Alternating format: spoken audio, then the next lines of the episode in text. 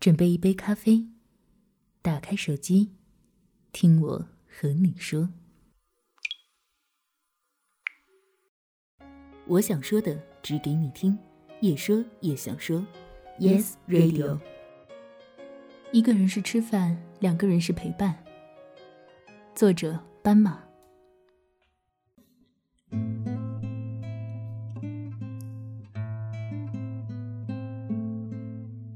前几天我一个人去望京的烤肉店吃饭，门口负责发号码的小伙子看了又看，几个人？我说一个人。他试探着说等人。我说不，一个人。不得不说，一个人出现在一个一群人围炉夜话的地方，多少有点不合时宜。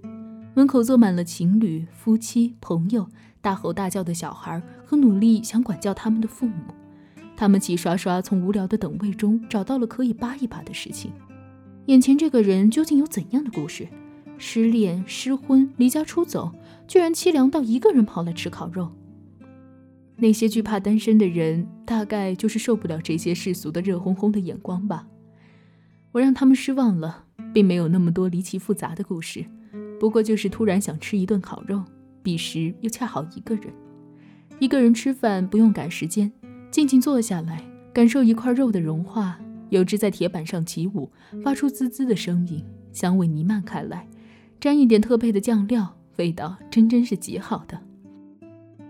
对于我的一个朋友来说，此情此景是完全不可想象的。这几年他的日程永远排得满满，不是呼朋唤友，就是在和各式各样的男人相亲。A 是谢顶，B 肥头大耳，C 抠门，D 好色，E 不够体贴。他整天都在吐槽他们的极品，却依然辗转其中，乐此不疲。他说：“我没有办法想象，如果有一天我要一个人吃饭、一个人看电影、一个人老去。”这些年，他几乎吃遍了北京大大小小的餐厅，却依旧没有找到那个可以陪他在家吃碗泡面的人。一个人是吃饭，两个人吃的是陪伴。找到一个能让你卸下所有心防，不必担心妆容是否精致，姿态是否优雅，谈吐是否风趣，饭店有没有随便这道菜的人却很难。饮食男女里的大厨父亲，每天按国宴标准烹制每一餐，却换不回一家的团圆。有情饮水饱，无情吃满汉全席都是煎熬。我有个女读者，三十几岁，丈夫有了外遇。公然和第三者同居，对他与孩子不闻不问。可是每天以泪洗面的她，仍旧放不下这段千疮百孔、满目疮痍的感情。她说：“老公自私残忍，但是工作优秀，长相帅气。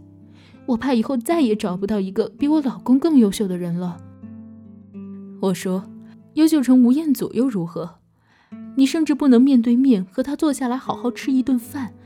你每天都活在两个人的世界里。”呼吸着一个人的空气。世界上最可怕的事情，不是孤独终老，而是陪你老的那个人让你孤独。孤独并不值得赞美，只是若爱情不能如你所愿，单身也没有那么难。有一年我去吃麻辣香锅，旁边坐着一个女人，一个人对着一口大锅，菜多的几乎要冒出来，她并不下筷，哭着讲电话，每一个字都带着颤。